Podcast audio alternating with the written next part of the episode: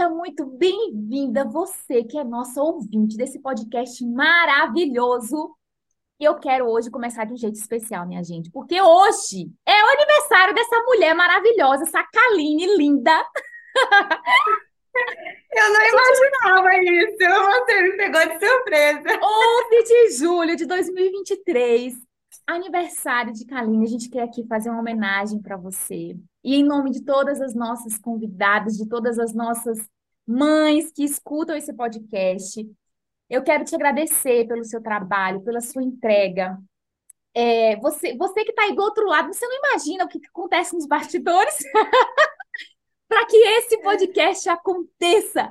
Mas eu quero, Kaline, reconhecer aqui a sua vida, o seu trabalho e dizer que isso, o podcast é só uma flor produzida pela sua jornada de desenvolvimento, pela sua jornada de se abraçar, de ser quem você é. E eu quero te agradecer por isso, por ser quem você é. Kaline, essa mulher maravilhosa, corajosa, sorridente, espontânea, cheia de alegria, cheia de vida, que nos encoraja a ser assim também. Então, eu quero te dar um abraço muito caloroso e apertado em nome desse podcast, de todas as pessoas que já passaram por aqui, que escutam, que acompanham o nosso trabalho, e dizer que todas nós somos muito enriquecidas pela sua vida. Muito obrigada. Ai, que coisa linda! Eu tô grávida, minha gente. Vocês não podem fazer essas coisas comigo, não, que aí eu me derreto toda. Muito obrigada quando a doutora Marina é, é, sugeriu né, esse dia 11 é, do 7 para a gente gravar, eu falei assim, no meu aniversário. E eu pensei, ah, eu vou desmarcar, vou marcar outro dia. Mas eu falei, cara, no meu aniversário eu quero fazer uhum. tudo aquilo que me traz alegria, me traz felicidade. E esse podcast é isso, traz muita, o prazer de conhecer muitas pessoas maravilhosas, mulheres e mães incríveis. Então é uma alegria estar aqui e compartilhar um pouquinho da minha jornada, da minha história, do meu coração com vocês é o meu propósito de vida. E eu faço isso de maneira voluntária, gratuita, assim, é, com, com com toda a potência, com toda a força do meu coração, porque eu sinto que esse é meu propósito de vida e é algo que que, que me faz viver, assim, que traz vida para a minha vida. Então, muito obrigada pelo carinho, Deise, obrigada, doutora Marina, por estar aqui, privilégio de receber nesse dia especial. Então, vamos lá, minha gente, vamos ah. começar! Ah. Kaline, que maravilha que você está iniciando aí um novo ciclo, né? Uma nova oportunidade e que jeito incrível, né, de começar assim. Eu eu vejo a realização desse podcast hoje, que é uma coisa que faz tanto sentido para você, tanto sentido na tua vida, que é um fruto realmente, né, de toda essa transformação que a Deise falou, que você vivenciou durante todo esse tempo. E assim, nada melhor do que agradecer a vida dessa forma, né, doando e e fazendo aquilo que você ama tanto fazer, né? Vendo sentido justamente na tua jornada, né? No teu estar aqui. Parabéns, Verdade. viu? Muito obrigada. Muito amor nesse ciclo aí que se inicia hoje. Muita saúde. Muito obrigada. Um beijo grande. E, gente, para começar esse podcast, a gente não pode deixar de falar, doutora Marina, sobre a Mamãe Elefante, que é a nossa patrocinadora oficial. Olha aqui, Daisy mostrando o álbum dela, eu vou mostrar um pouquinho. Quem está nos escutando não consegue ver, mas já está quase completo, né, prima? Olha aqui, gente. E aí vem o álbum, vem fotos, vem a caneta e todo mês vem uma surpresa especial. A Mamãe Elefante, gente, é uma assinatura mensal de fotos que a gente encaminha pelo aplicativo de celular e recebe as fotos todo mês no conforto da nossa casa. E você, ouvinte do podcast Mães e Abraço, tem um desconto super especial. No primeiro mês da assinatura, você vai ganhar 10 fotos adicionais. Então não perde, menina! Corre lá no Instagram, no perfil da Mamãe Elefante e faz a sua assinatura. E para começar, esse podcast que já começou de uma maneira diferente e muito, muito especial, eu queria convidar a nossa convidada para brilhar no palco do Mães e Abraços, se apresentar, compartilhar um pouquinho da história dela, da jornada dela, do coração dela aqui com a gente. Então chega mais, doutora Marina Barreto. Uhul! Ai, vocês arrasam. Três nordestinas, gente. Três nordestinas no podcast. TD. Gente, bom dia, mamães. Bom dia, Kaline, novamente. Deise, obrigada por esse convite. Eu me chamo Marina Barreto. Sou uma menininha, né? É, que o pessoal diz assim: você tem 15 anos? Eu digo: não, tenho o dobro senti também no meu coração esse chamado de conversar com mães, de trabalhar com mães, de partilhar um pouco da minha da minha jornada, do meu aprendizado, né? Que foi assim gigantesco depois do nascimento do meu filho. Foi o, o, o meu grande despertar da consciência, né? Depois que, que esse ser de luz chegou na minha vida e vem assim guiando o meu caminho de alguma forma. E eu, assim, trago de formações de estudo, né? Me formei em medicina e na faculdade eu decidi fazer pediatria e comecei a fazer a residência de pediatria. É, fiz um ano da residência de pediatria e na residência de pediatria eu tive alguns processos bem, bem desafiadores que eu passei, tanto de estar ali naquele local em contato com tantas dores da infância, né, com tantas crianças é, passando por processos dolorosos, e isso mexia muito comigo. E eu acho que ali eu comecei a olhar para minha criança interior. E vieram muitas coisas que eu não sabia como lidar, né? Mas que assim foram muito importantes de terem é, se mostrado para mim através do meu corpo, né? Eu acabei adoecendo nesse período e tive que sair da residência. Decidi sair da residência, cuidar um pouco mais de mim, cuidar um pouco mais daquele convite que estava sendo feito para para mim através de tudo aquilo que estava acontecendo. Decidi olhar um pouco mais para a maternidade, que é um período assim tão importante, né? E assim, é um período que não volta. Aquilo não volta, a, a, a idade da criança não volta, aquilo que a criança necessita naquele período não volta. Então, assim, eu percebi a importância disso e, e, graças a Deus, eu agradeço assim o que me aconteceu, que mudou a, a minha, o meu relacionamento com o meu filho, né? E eu pude é, viver um momento tão precioso, que era a primeira infância dele de uma forma diferente, mais próxima. E aí depois eu decidi estudar um pouco mais sobre saúde mental e fui fazer a, a pós-graduação em psiquiatria, fiz a pós-graduação em psiquiatria e adentrei no mundo da educação parental porque necessitava de entender o que é que estava acontecendo de errado com o meu filho na hora de educar. E quando eu adentrei nesse mundo, eu vi que com ele não tinha nada de errado, né? Mas eu vi que eu precisava cuidar mais de mim. Então, a, a educação parental, a orientação parental e a educação positiva, elas começaram na minha vida de uma maneira de que eu precisava de ajuda para estar em contato com o meu filho, para entender melhor sobre os comportamentos, para entender melhor a comunicação dele, né? Me relacionar de uma maneira melhor com ele.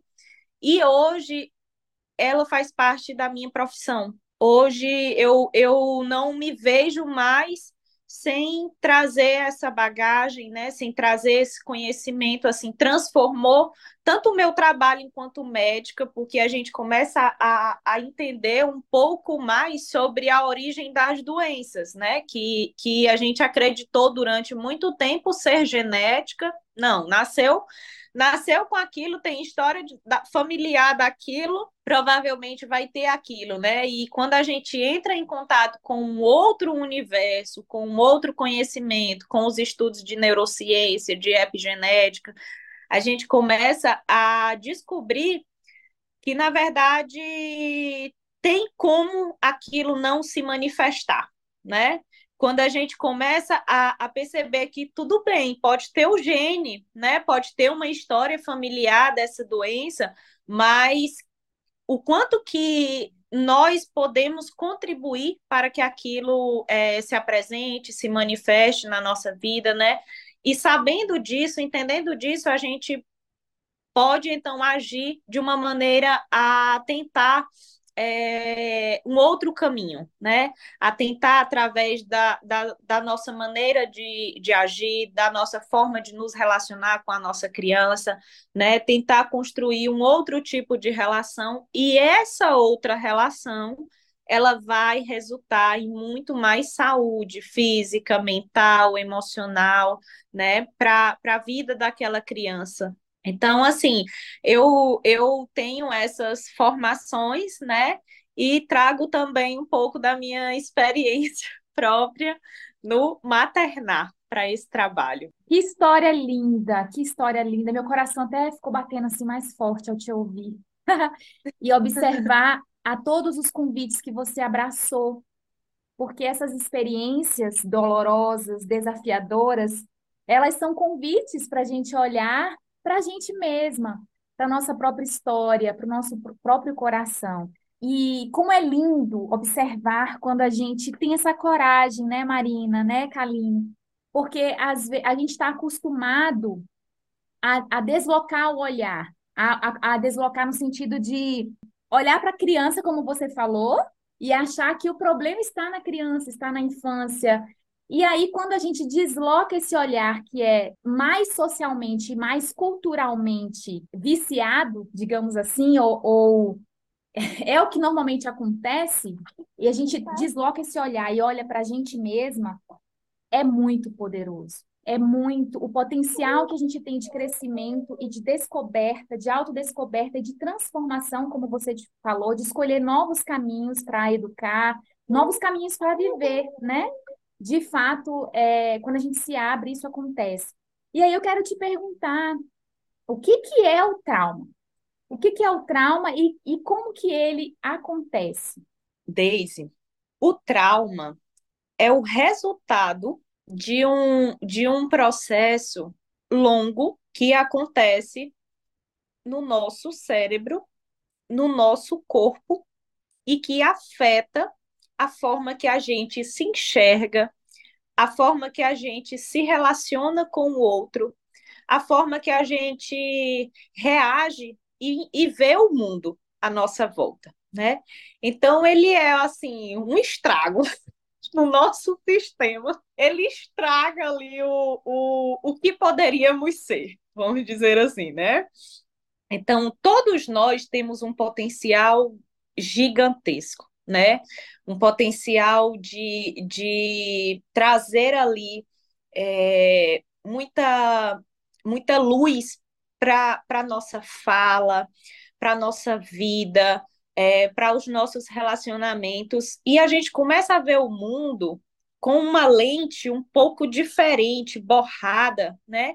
E e essa lente, ela faz com que a gente interprete que não somos merecedores, que somos insuficientes, que não, não, não poderíamos estar ali porque ainda não estamos prontos, que não, que não merecemos ser tratados de outra forma, aceitamos relacionamentos abusivos, né? Achando que o relacionamento é aquilo mesmo, que a forma de se relacionar é aquela mesma, né? Então, o trauma é um conjunto de, de alterações que vão acontecendo no nosso corpo, na nossa mente, no nosso desenvolvimento neurológico, que vai resultar em tudo isso, né? Quando a gente está numa situação durante um período da nossa vida que é de formação, né, de formação neurológica, e isso acontece desde a barriguinha da mamãe até os, os 24 anos, isso está acontecendo de uma maneira bem intensa, né? Bem intensa, bem importante, que marca bastante. Depois desse período, eu ainda tenho possibilidade de formar novos neurônios, né? De fazer novas conexões. Mas, assim, a velocidade que isso acontece no primeiro setênio de vida, até os sete anos de idade, ali no segundo setênio de vida, é diferente, né? É bem mais intensa. É como se fosse assim, a base está sendo formada de como vamos enxergar o mundo, reagir a algumas situações, ela começa a ser formada ali. Não é na vida adulta, né? Na vida adulta, a gente meio que passa por um processo de decisão consciente do que queremos para a nossa vida, um processo de desconstrução também daquilo que não nos serve mais, né? Só que não é tão rápido e tão, assim, tão grandioso como o que está acontecendo lá durante a primeira infância, né? Então, quando que, que acontece o trauma? O trauma acontece nesses primeiros anos de vida, quando essa criança, esse, esse cérebro, vamos falar assim, ele passa por uma situação em que ele se sente preso, aprisionado nessa situação, e é uma situação em que essa criança sente muito medo. Ela sente, ela sente muito medo e ela não tem como escapar desse medo que ela está sentindo. Então, o que é que é trauma? É toda situação em que a criança é colocada ou está vivenciando e isso gera para ela um medo intenso e ela não tem a quem recorrer. Então, quando essa criança, ela, vou citar um exemplo, um exemplo mais palpável, né? Vamos supor que essa criança, ela está no ambiente escolar e a professora que está ali é o adulto do ambiente. E a professora começa a falar muito alto nesse ambiente, a ter ali explosões emocionais, a sentir raiva. E essa criança olha para aquela figura ali que é o adulto do ambiente, e ela olha para aquela figura ali e ela fica assim sem entender o que é que está acontecendo, né? Eu vejo, eu vejo o meu cuidador, eu estou citando a professora, mas pode ser qualquer cuidador, né?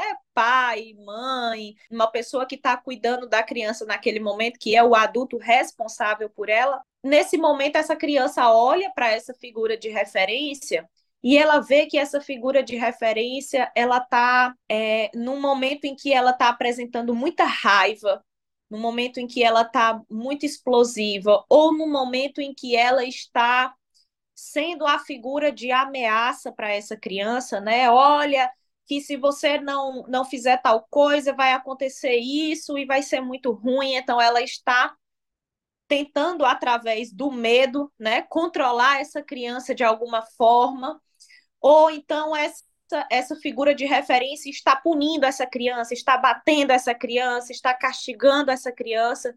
E naquele momento a criança ela, ela não tem a quem recorrer. Então ela está num estado de medo intenso, aquilo vai, vai desencadeando no corpo dela, no cérebro dela, um nível elevadíssimo de, de, de hormônio do estresse, que é o cortisol, né? E esse medo intenso que essa criança está vivenciando naquele momento, ele não tem escapatória. Por quê? Porque o meu cuidador principal, a minha figura de referência, é quem está gerando esse medo. Então, para quem eu teria que recorrer, que chorar, que desaguar, que falar que aquilo me incomodou, que eu estou com muito medo de pedir um colo, um abraço, eu não tenho porque aquele cuidador é quem está sendo o, o responsável pela situação, pela violência, pela ameaça, né? por gerar aquilo tudo. Aquela situação em que eu sinto muito medo, eu, enquanto criança, sinto muito medo naquela situação. Então, os meus níveis de cortisol, eles se elevam muito nessa situação. E eles se elevam porque, sob o estresse, a gente eleva os nossos níveis de cortisol para que possamos lutar ou fugir né, da situação. Então, é o que acontece no nosso sistema no nosso corpo, no nosso cérebro, né? Porém, como eu estou com níveis elevadíssimos de cortisol e durante a infância eu não tenho como voltar esses níveis de cortisol para o nível basal, para estabilidade, né? Que seria é, o funcionamento adequado das minhas células, né? eu não tenho como retornar para esses níveis durante a infância sozinho. Eu não tenho como fazer isso sozinho. Então, por que que isso gera trauma quando acontece na, com a criança? Porque com a criança, ela não consegue fazer autorregulação ela não consegue é, entender, interpretar que aquilo que a professora está falando, está sentindo, é, diz sobre o estado emocional da professora, não tem nada a ver com a criança. Ela não tem muitas vezes como fugir daquela situação, né? Como recorrer a, a, a outro adulto, como pedir ajuda. Então, ela fica ali com os níveis elevados por um longo período. Ela fica ali sob estresse por um longo período. E esses níveis elevados de cortisol, esse estresse por um longo período, ele gera o trauma. Então, vai marcando o corpo dessa criança, vai marcando o cérebro dessa criança com essa ideia de que eu preciso o tempo todo lutar ou fugir. E essa criança ela não vai conseguindo é, relaxar, descansar. Isso atrapalha a criatividade dessa criança, a concentração dessa criança, o relaxamento e a confiança dessa criança em se relacionar com outras pessoas, e isso vai sendo levado para a vida adulta, para a forma de ver o mundo, né? Então, na idade adulta, essa pessoa ela tem dificuldade de relacionar-se com o outro de maneira tranquila. Ela se torna uma pessoa hiperreativa justamente porque ela fica entendendo o tempo todo que aquela situação é um perigo, né? Eu vivi tantas situações perigosas, eu não tive a quem recorrer, então eu preciso estar o tempo todo em alerta, me protegendo, porque pode acontecer de novo, né? E esse sistema de alerta ligado o tempo todo, ele faz com que a gente esteja sob estresse, né? E enxergue o mundo como sendo perigoso, como sendo assim um lugar em que eu não posso confiar, eu não posso relaxar, eu duvido de todo mundo né?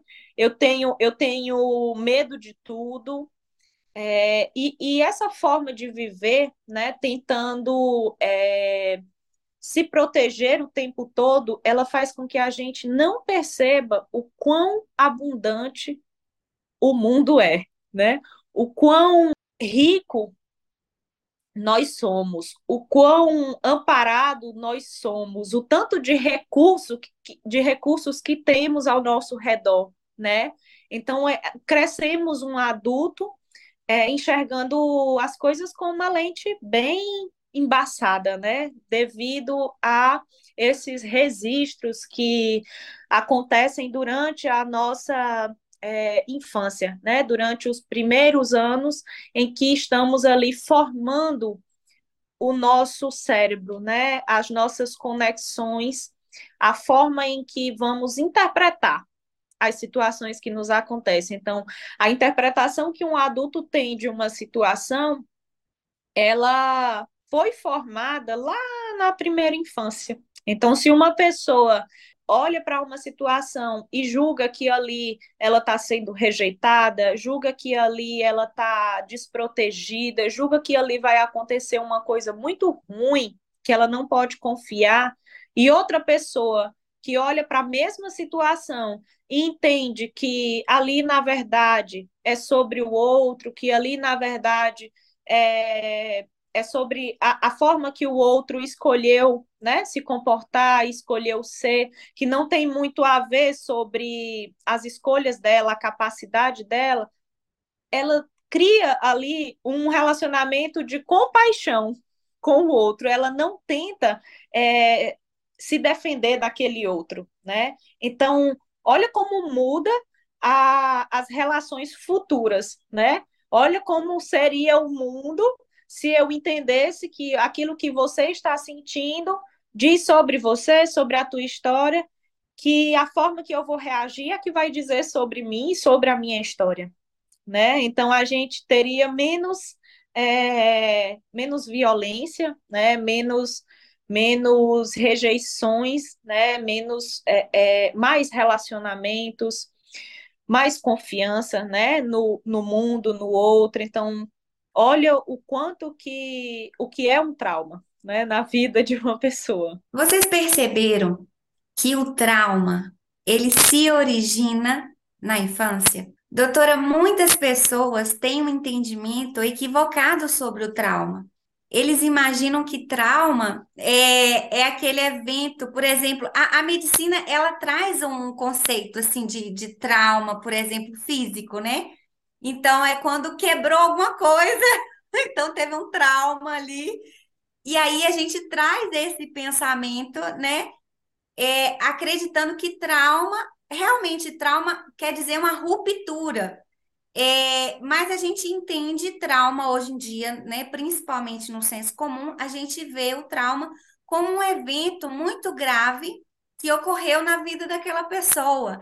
Então, é um acidente, é um, um divórcio, é uma morte, é um, um, luto, enfim, é um abuso, é, enfim, tudo isso, né, pode sim se tornar um trauma, gerar um trauma. Mas há muitas violências, né, que nós cometemos com as crianças, violências invisíveis, violências que não não reconhecemos como violências, mas que são violências porque geram dor, geram sofrimento, geram estado de ameaça, de alerta, gera aumento de cortisol, né, o hormônio do estresse na criança, gera consequências negativas para o desenvolvimento emocional, físico, cognitivo, cerebral, social daquela criança.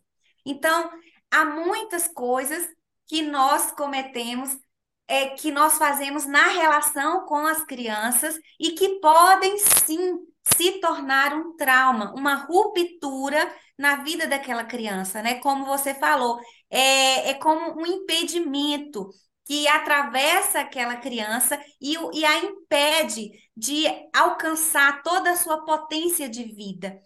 É, quais são né, essas necessidades não atendidas, quais são essas violências né, que nós não reconhecemos como tal, mas que podem sim gerar muitos traumas e impactos negativos na vida dessa criança. Vamos falar sobre essas necessidades, né, na criança.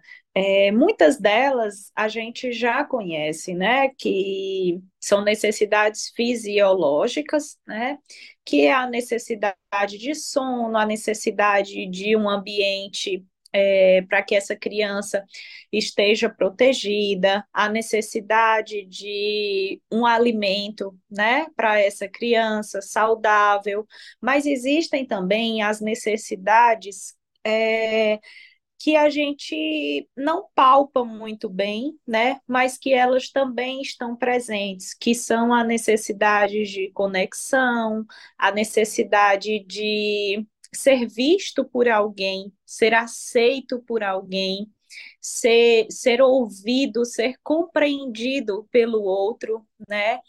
É, e para isso a gente precisa estar disponível, porque não adianta só a gente estar tá presente fisicamente naquele ambiente, a gente precisa estar disponível para esse relacionamento com essa criança, para entender o convite dessa criança, é, para conseguir olhar para essa criança com a devida atenção, o devido interesse, né?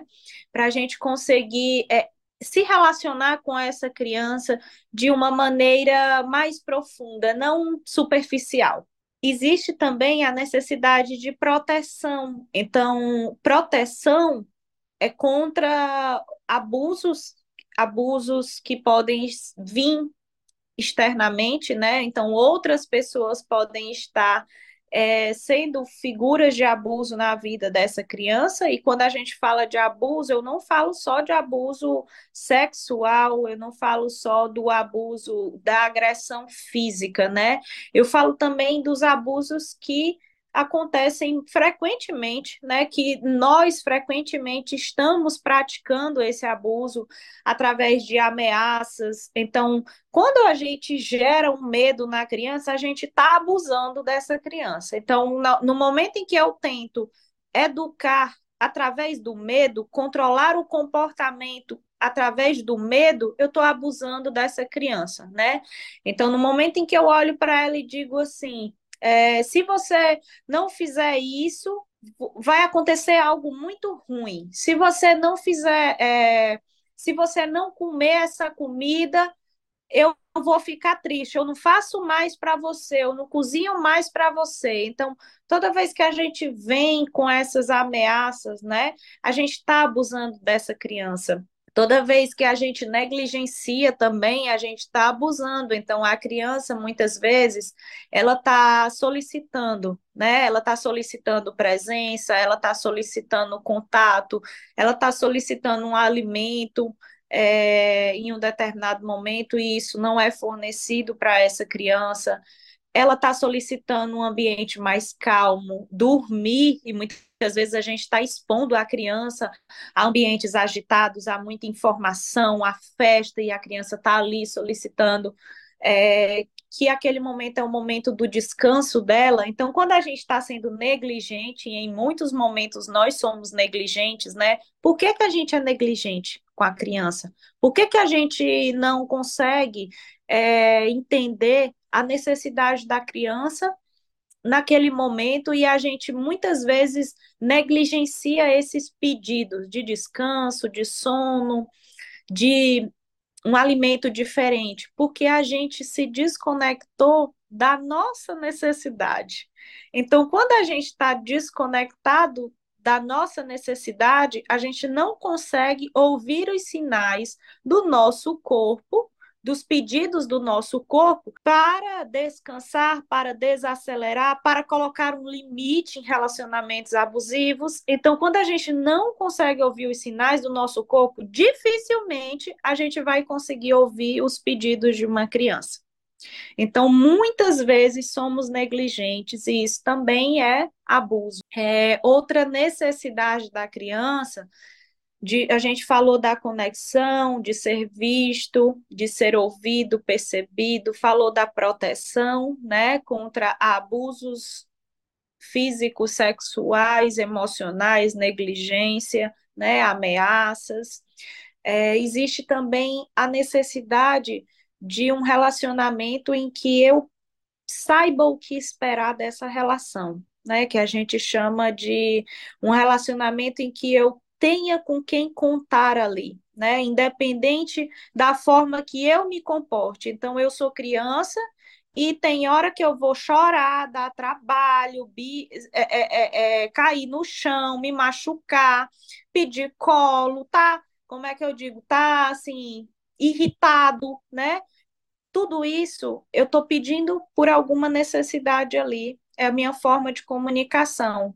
Mas tem hora que eu vou estar tá sorrindo, que eu vou estar tá alegre, que eu vou estar tá fazendo graça, bem disposto, né? E aí eu preciso que tenha um adulto ali que vá se relacionar comigo de uma maneira amorosa, carinhosa, que me compreenda, independente do meu estado.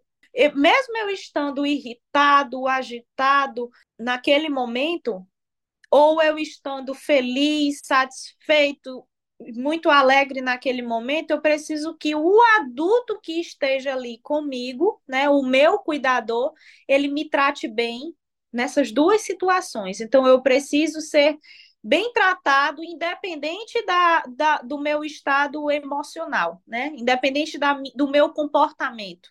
Eu preciso ser bem tratado. Eu não posso ter uma relação ali imprevisível. Eu não posso, assim, ter que deixar de demonstrar as minhas necessidades, porque quando uma criança está irritada, ela está demonstrando uma necessidade dela. Quando ela se comporta mal, né, ela está, na verdade, demonstrando uma necessidade dela. Então, essa criança, ela não pode deixar de se expressar porque ela vai deixar de receber amor. Né? Ela precisa que aquele adulto que esteja ali se relacionando com ela, o cuidador dela, ele ame ela, independente do comportamento dela. Então, esse adulto ele precisa ser previsível dessa forma, né? Eu sei que, que eu tenho um adulto ali, eu criança, eu sei que eu tenho um adulto que eu posso chegar chorando e ele vai me ouvir, me acolher, procurar compreender ali o que está acontecendo, procurar atender a minha necessidade. E eu também sei que eu tenho um adulto que eu posso partilhar da minha alegria, gritar, pular, correr, né? Que muitas vezes também incomoda a alegria da criança, né? e que ali eu tenho espaço para ser quem eu sou. Então, a previsibilidade, ela é algo que é, é uma necessidade dessa criança, né? A previsibilidade, e não é ser previsível, ah, eu sei que esse adulto vai explodir se eu estou feliz ou se eu estou triste. É ser previsível, eu sei que esse adulto é carinhoso eu estando feliz ou eu estando triste, né? Vamos levar a previsibilidade para o lado de ser sempre rude, né? que aí a gente não está atendendo a outras necessidades da criança, né? Não está percebendo essa criança. Outra necessidade da criança é brincar, né? A criança ela precisa brincar. Ela, ela aprende através, ela se desenvolve através da brincadeira, da imaginação, do criar livre, do movimento. Então, a gente querer que uma criança seja comportada estática, fique parada, fale baixo, é a gente querer que essa criança não se desenvolva. Né? Não, eu não quero que você se desenvolva, então você vai ficar aqui na cadeira durante duas horas só prestando atenção no que, que eu falo. Gente, que saco! Não funciona, né? A, a, aquela criança ela tem muita energia, né? E ela precisa experimentar da energia dela.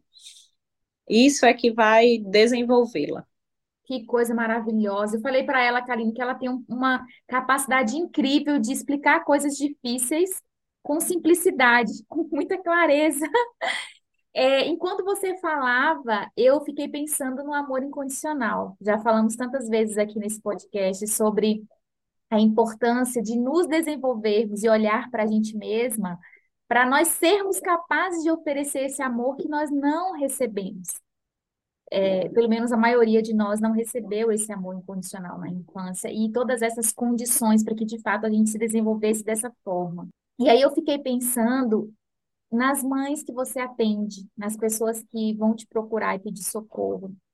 E eu queria que você compartilhasse aqui um pouquinho com a gente qual que é a maior dificuldade dessas pessoas. A maior dificuldade que as mães que eu atendo trazem para mim são dificuldades que eu já vivenciei em algum momento ou que eu estou vivenciando naquele momento na minha vida. Eu me vejo muito nos meus atendimentos. Né? Quando, quando uma mãe chega para mim, naquele momento é como se eu tivesse assim, nossa, eu já passei por isso e eu sei do que é que ela está falando. E geralmente é, os maiores desafios que as mães trazem é de desacelerar. Eu, eu atendo muitas pessoas que chegam para mim e que dizem que estão assim, que estão aceleradas demais, né? E esse aceleramento, é, ele envolve tanto uma dificuldade de sono,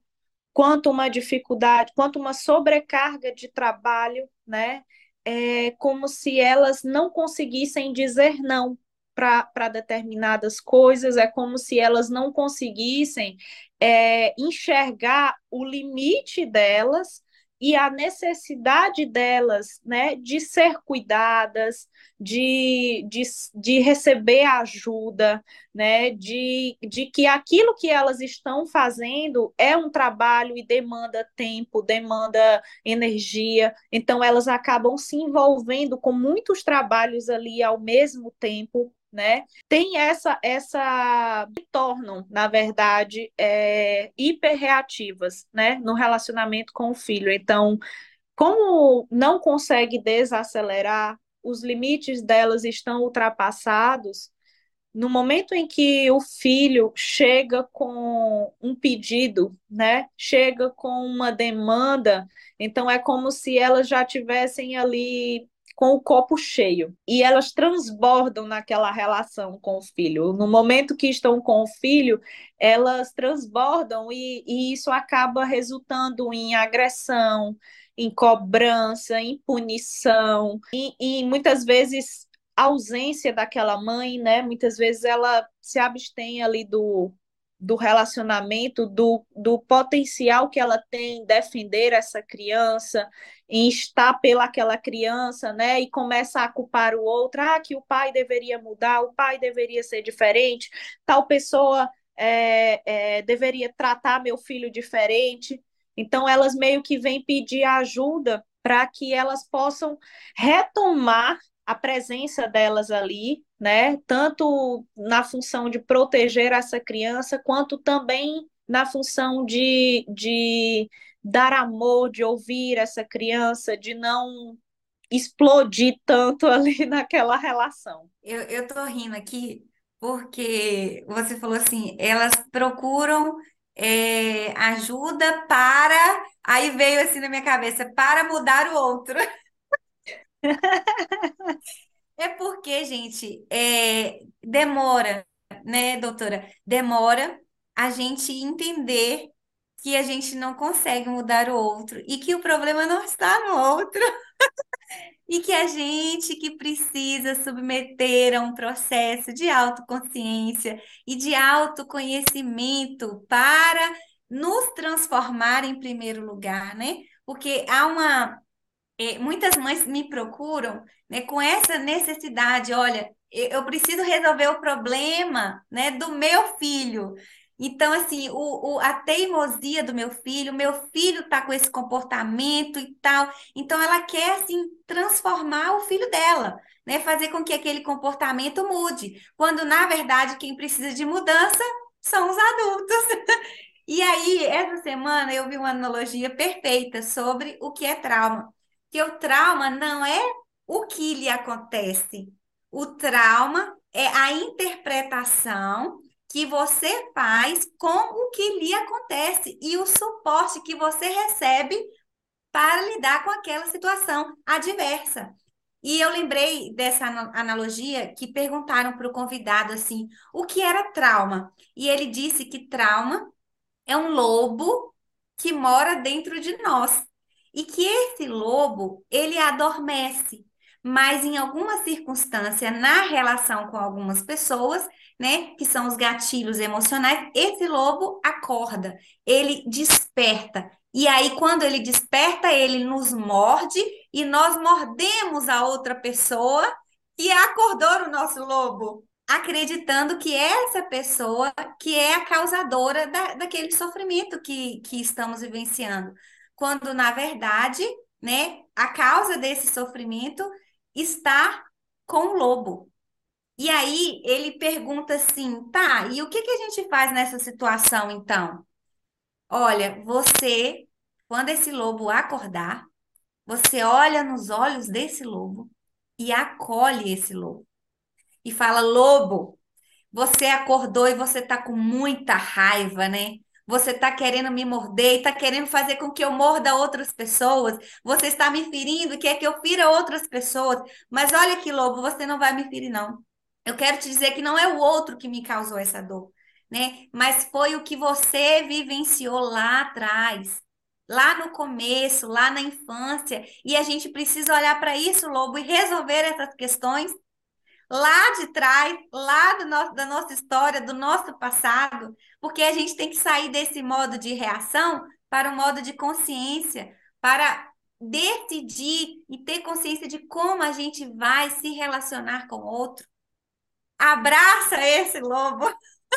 Então, toda vez que uma mãe me procura com esse discurso de que o problema tá no filho, que o problema tá no marido, que o problema tá não sei o quê, eu falo assim, olha, a gente não tem controle de mudar teu marido, a gente não tem controle de mudar o outro, mas a gente tem controle, mas você tem controle de mudar a si mesmo. E vamos começar a olhar para dentro? Mais ou menos isso, né, doutora? Você gostou dessa analogia? Ah, eu amei, Kaline, né? Que, que você falando aí, aí o que me veio foi assim: o problema não tá no que aconteceu lá atrás. O problema ele tá no que você não recebeu lá atrás.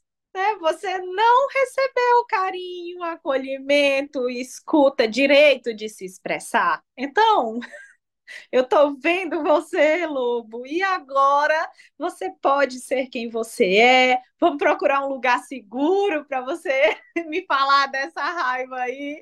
É, gente, estamos chegando aqui nos nossos minutos finais dessa conversa maravilhosa. Eu já quero novamente te agradecer, Marina, por, pelo seu, pela sua presença aqui tão graciosa. E que mensagem final você daria, né, para as nossas ouvintes? O que você diria para elas diante de tudo isso que a gente conversou hoje, diante da sua experiência, das suas dores, desse caminho que você percorreu?